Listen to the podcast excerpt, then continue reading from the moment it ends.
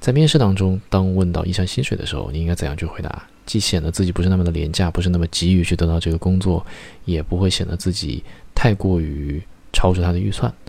那么，笔者呢是也是一位 HR，那么他提到的几个点呢，就是说给出一个范围，而不是一个具体的值。那然后就是不要浪费自己或者他人的时间。再然后呢是不要虚报。再接着呢就是去礼貌性的或者用一些合适的方式去问这个薪水的预算是多少。那么还有一点呢就是不要和 HR 去谈论一些他们来说比较敏感的、他们比较触犯他们原则的一些问题。再然后是说到 HR 其实并不是直接决定薪水的这样的一个部门。那么最后呢，最关键的一点就是说去找到那些渴求人才的猎头，这样的话才方便你去提更高的薪水。而如果你是只是在一个普通的公园里面去找一个闲着无事做的 CFO，那么他可能给出的薪水或者待遇并不是那么的理想。所以是供需关系会去决定价格。Cross selected. In an interview, how do you answer what is your desired salary without either seeming too cheap to be happy or too expensive to get the job? From Jason Barber. Recruiters are lazy. I'm a recruiter, so I'm allowed to say we're lazy. We're lazy about pay for a person. The pay for any job is dictated by what the hiring manager negotiates with the CFO for his or her opening. If you're going to get paid, you need to negotiate like a CFO and not like an employee.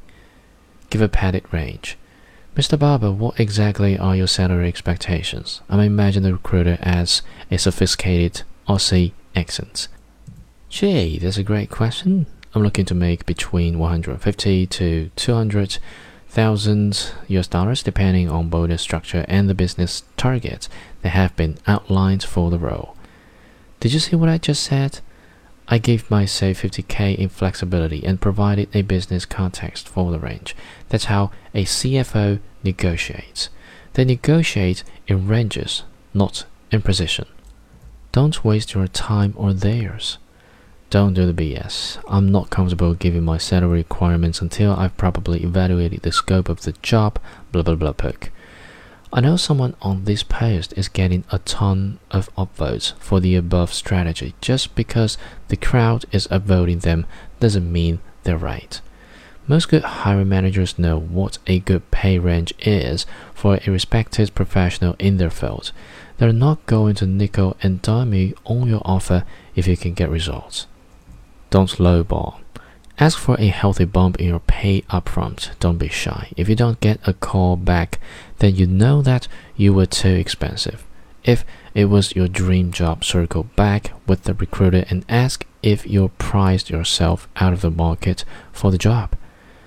Ask what the budget is for the salary. Most hiring managers get a budget for all their employees' salaries. Surprise a recruiter by asking politely what their salary budget is for the position.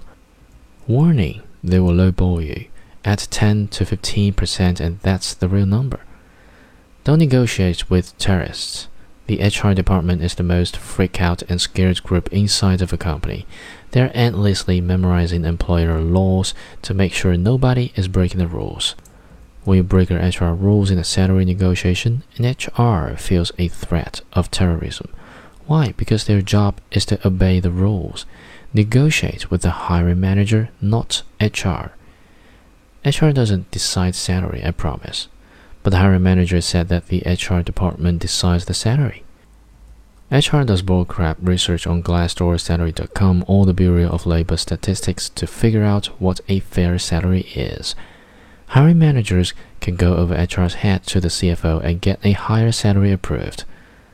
I don't know how to end this answer. If I offered you a bottle of water in the park on a nice breezy day, you would nickel and dime me down to say two US dollars for the water. If instead it was day four of being stranded in the Sahara, you would offer me your entire inheritance for that same bottle of water. Be on the lookout for hiring managers stranded in the Sahara. Stay away from the CFO in the park.